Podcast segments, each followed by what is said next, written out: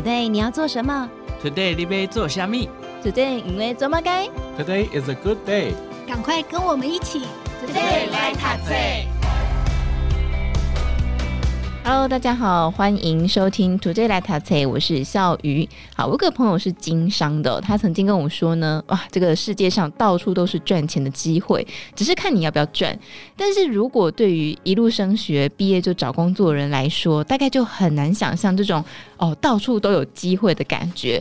不过呢，今天来跟大家分享的这本书，它开宗明义就告诉你说，其实有十种的路径可以让你致富。这本书籍叫做《十条路赚很大》，那作者呢是美国知名的华尔街传奇基金经理人肯恩·费雪。那在之前呢，我们节目里面也有介绍过他的另外一本书，是叫做《肯恩·费雪教你破除五十个投资迷思》。如果有兴趣的朋友，可以再去找来听哦。那么今天跟大家分享这个十条路赚很大，邀请到的导读人是粉丝团麦克风的求生手册创办人麦克风，来到节目当中跟大家分享。嗨，你好。哎，笑鱼好，各位听众大家好。好，所以我们今天邀请到也是致富的达人。没有没有没有没有，我我在市场里面真的算只是小咖而已。真的吗？对对，市场里面大咖太多了。真的好，但是我们先请麦克风跟大家一起来导览这本书哦。我相信麦克风一定也是一个很喜欢看书的人嘛。对对对，我我发现大多数呃投资很厉害的人都是喜欢看书的。你也是从看书开始起家。嗯对对对，因为学投资这件事有很多路径啦。如果你有一个好的前辈，他愿意带你，这当然是很好。嗯，对。但是因为像是我，我一开始的时候，我比较算是完全就是自己从头开始摸索。对，所以我那时候就是最好的老师，其实就是各式各样的书。哦，就巴菲特肯定是你的老师，这样。对对对，老师之一，老师之一。只要是价值投资者，大家都会觉得说，哦，巴菲特是老师之一。哦，他应该是老师中的老师的角色了吧？对啊，毕竟你看前两天才他的那个股东会，每年美国的价值投资大神师，现在一年都是几万人飞过去奥马哈。你有没有很想去啊？我之前去过一次。哦，你去过了？对对对，感觉怎么样？很酷啊，就算是一种圆梦吧。朝圣之旅。对对对，就可能跟巴菲特还有孟格格哥几十公尺这样子。对，因为。没有，因为中间一定会有一些那种就是 security 啊，对吧？嗯、对对，所以还是会有一定的距离啊。但是那一年的话，比尔盖茨也有去，真的，对对对，所以我也是就是大概离比尔盖茨大概几十公尺吧，特别的经验，真的蛮特别的哎。对啊，好，但是我要回到这本书，好，这本书呢，呃，他在跟大家分享这十条路嘛，哈，所以。就是有哪十个赚钱之道？你看我们很棒吧，一下子帮大家破题，我们没有埋梗。好，有哪十条是赚钱的道路呢？他这边就是就是先去看富比士，那富比士就是他又会有每年会有一个排行，然后告诉你说哦，现在世界上最有钱的人是哪些？对，哦，然后作者就是去挑这个富比士的富豪榜里面的人，嗯，然后开始去看说，哎，他们是怎样致富的？就是大家有兴趣的话，也可以自己去查，因为这些其实都是公开资讯嘛。对，那第一个最多最多人成功的方式都是靠创业，对自己开公司当大老板。接下来还有很多，就是像是我们现在常常听到的啊，马斯克嘛，马斯人，对，对，然后还有像是 Google 啊、Meta 啊、祖克伯，他们其实都是靠着就是自己创业，达到现在这个财富水准。他们也同时改变了世界很大部分生活，真的。因为像我自己是，我现在算是专职投资，对。但是我自己会觉得说，哦，投资这件事其实对社会的贡献并不是那么的大，它可能是一个相对来讲比较平稳的赚钱方式。然后这个后后面会再讲，嗯。但是创业这种事情，就是如果如果你有去看一些统计数据的话，你就会知道说。创业这件事其实风险还蛮高的。对啊，只有百分之几的公司可以活下来。就是如果公司要存活下来的话，比例其实没有那么低啦。因为像是之前好像有看过说什么五年之内可能有百分之七八十的公司会倒掉，但是实际上后来有人去去看那个数字，没有那么低啦。五年大概有超过五十趴可以存活下来。哎、欸，这个落差很大、欸。对，但是那个只是说存活而已。哦。对，但是最后能发展到像我们现在看到那些。上市贵公司啊，那个是可能真的是百分之几甚至千分之几的比例，其实还是非常的低的。嗯、我自己就是走最后一条路啊，我现在就是投资致富，对，存钱跟投资。其实你仔细去检视每一条路，如果想要赚钱的话，千千百百种方法嘛。那他现在是列出一些，如果你想要当顶尖中的顶尖，他列出了这些路，可能是比较有机会的。对，那如果你只是想要当一个就是财富自由了，不必为钱忙，财富自由跟变成超级有钱人这个差距还是蛮大的。大的。对对对对，因为他列的那十个就是顶尖中的顶尖是很非常，非常对那个那个是全世界可能是百万分之一那种等级。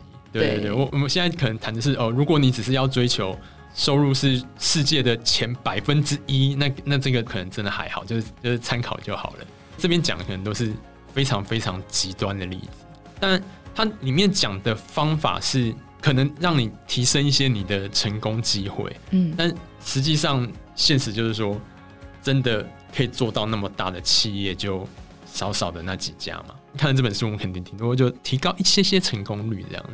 有啊，有一个找个有钱人嫁了，欸，那个真的不知道你有没有就是看过中国那边啊，有那种什么。如何去钓凯子的训练班，甚至还有所谓的什么小三训练班，对，教你怎么样去参与各式各样的上流社交圈，好神秘哦。对，然后去，然后就想办法去认识有钱人，然后想办法把他抢过来之类的。哇，对，看到就觉得。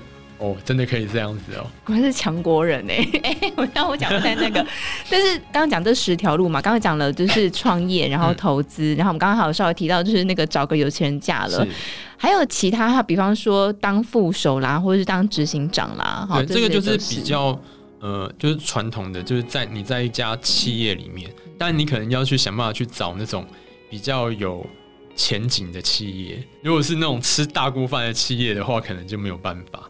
对，那这个东西就是你变成说你在平常的时候也要去拓展自己的见闻，然后要有自己的想法。嗯，对，因为如果你要想要去当执行长或者去当副手，一个很重要的前提，他书里面其实有提到，就是你要跟对人，对吧？而且其实你就想说，在各式各样的大企业里面，政治不是只有在政治圈才有政治。只要有人的地方就是江湖，没错，就是政治。对，所以说其实就算在企业里面，好，你要往上爬，很多时候也是有一些运气成分在啦。嗯，就是你跟到老板好不好，就是跟到老板好不好这件事，其实我觉得不是自己可以决定的事情。嗯，对，很多时候就是变成说你要自己去努力。真的，我觉得有时候有一些运气的成分在，是因为古时候我们都知道说功高震主嘛。对，老板如果是一个心思狭隘的人，他可能就无法容忍你比他更厉害、更聪明。对，而且就是台湾的怎么讲，家族企业的气息比较重一点。对，像是欧美那边的话，可能会比较就是走专业经理人制度。那在台湾的话，有一些上市公司可能就已经慢慢的导入那种西方的专业。经理人制度了，可是台湾的中小企业很多都还是比较偏向就是传子传孙这样子。嗯。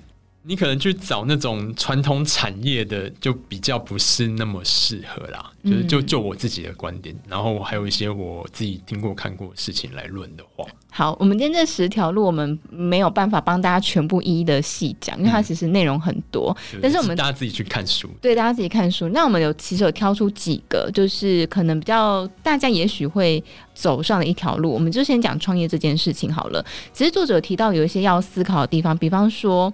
呃，你要不要接受创投啦？要不要上市啦？你是要永续经营呢，还是要为了卖掉公司创业呢？或是你要放权雇佣别人等等？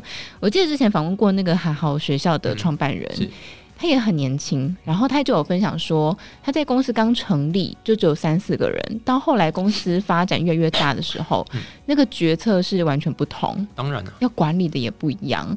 那你自己怎么看待这件事呢？就是作者提到这些要思考的事情，或是你印象深刻的观点。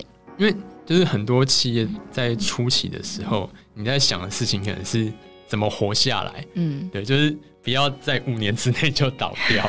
嗯，那所以说，像例如说，哎，你要不要去找其他的资源？像去，就我认知啦，就是很多时候找创投这件事，很多时候是想要借用创投的。他那边的人脉资源，例如说，哎，创投有没有办法帮你去介绍客户、介绍同业？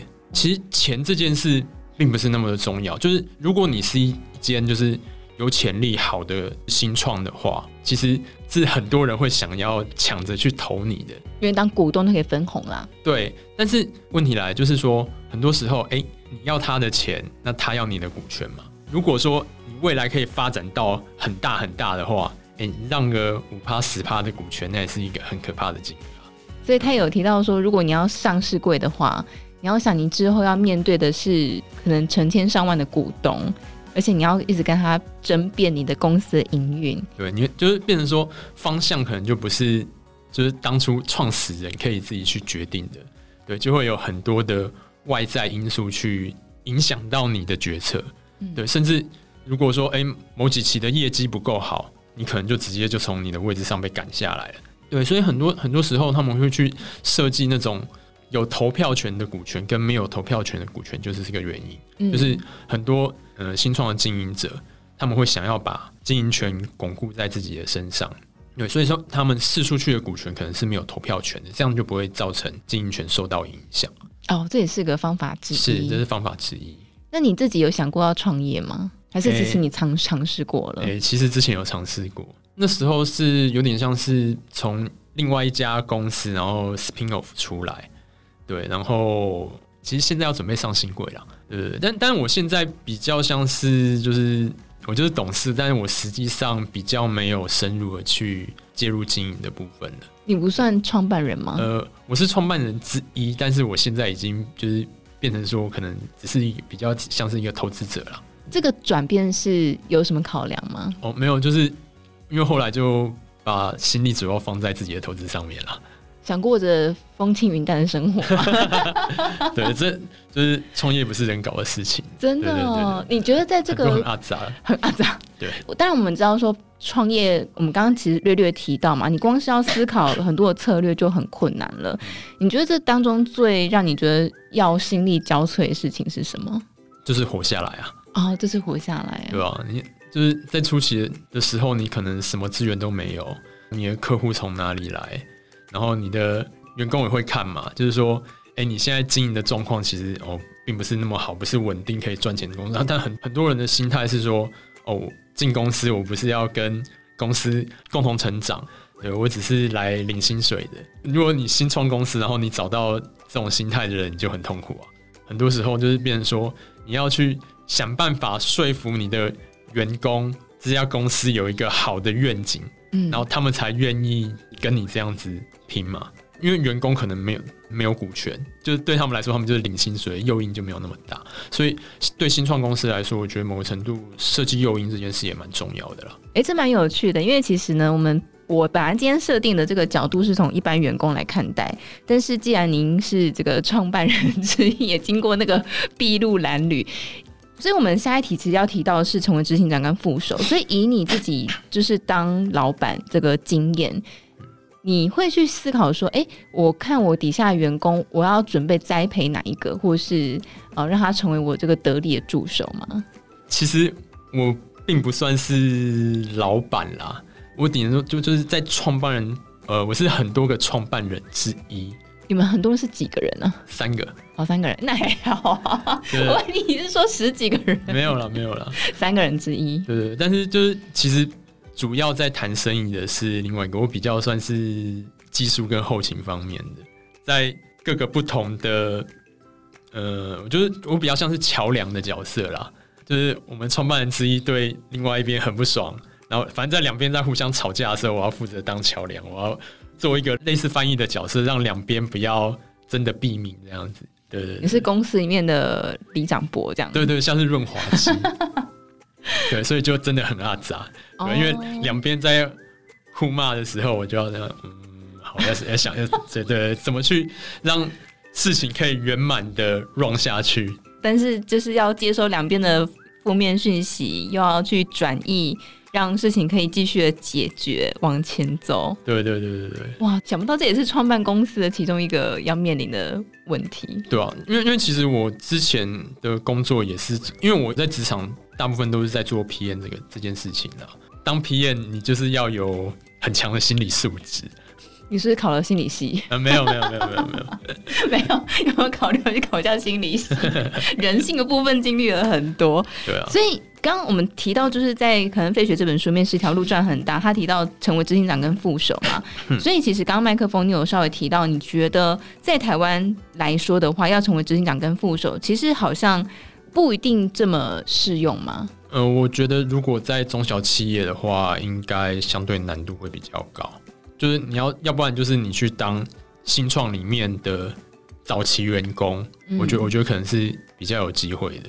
另外一个，我觉得是大公司里面 spin off 出来的，因为其实你知道，就是早期啊，台湾很多联发科啊，就是那我们现在讲的那什么电子五哥，可能在九零年代都是有发股票的。嗯，对，那那些比较早期的员工，那个光是发股票，你可能一年收入就是几千万上亿啊，所以。九零年代、两千年初的时候，有很多我知道一些啦。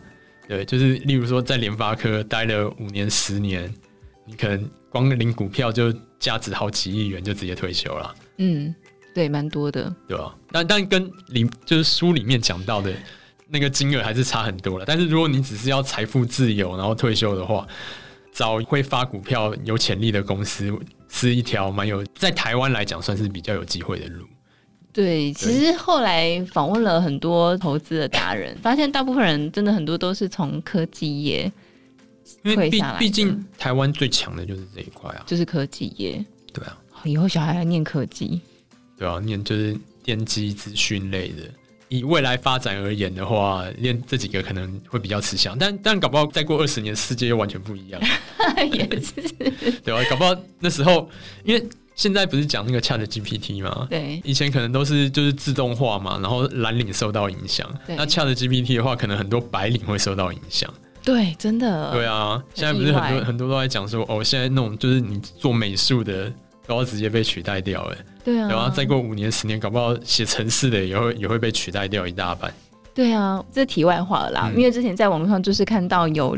一个他说他是完全门外汉，然后他就是上网自己去学怎么去下那些指令，然后就用这个 ChatGPT 跟另外一个城市，然后就做出来一个动画游戏。嗯，他是完全门外汉呢。哦，对啊，那个。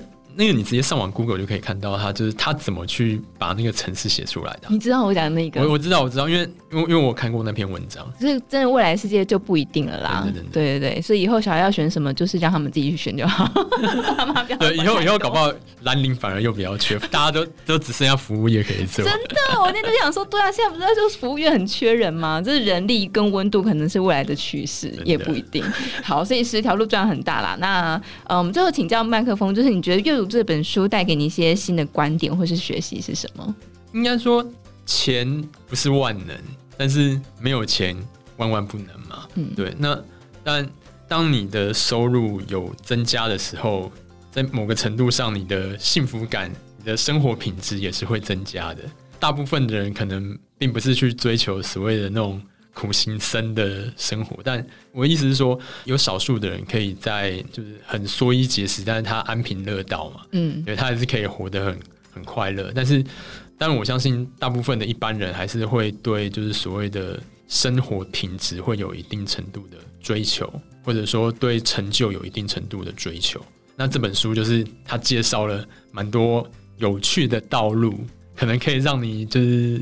省下一些摸索的功夫。如果你对金钱的，就是是存有欲望的话，我自己在看这本书的时候，我觉得蛮有趣的是，比方说创办人、执行长、副手这些路，嗯、好，我就会发现说，哦，我的个性可能比较不适合什么什么什么，嗯啊，比方说找个有钱人嫁，嗯，我好像也不是那个。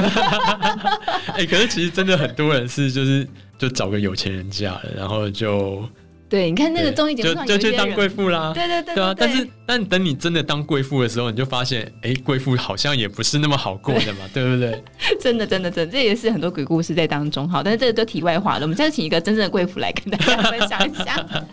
好，所以接下来跟大家分享这个十条路赚很大哦。那里面分享十条路，我们大家。呃，现今天我们跟大家简单介绍了几个，那我们在下一集节目当中呢，会再继续跟大家分享这个十条路赚很大。那么也再次感谢我们麦克风的求生手册创办人麦克风来到节目当中，谢谢。嗯，谢谢。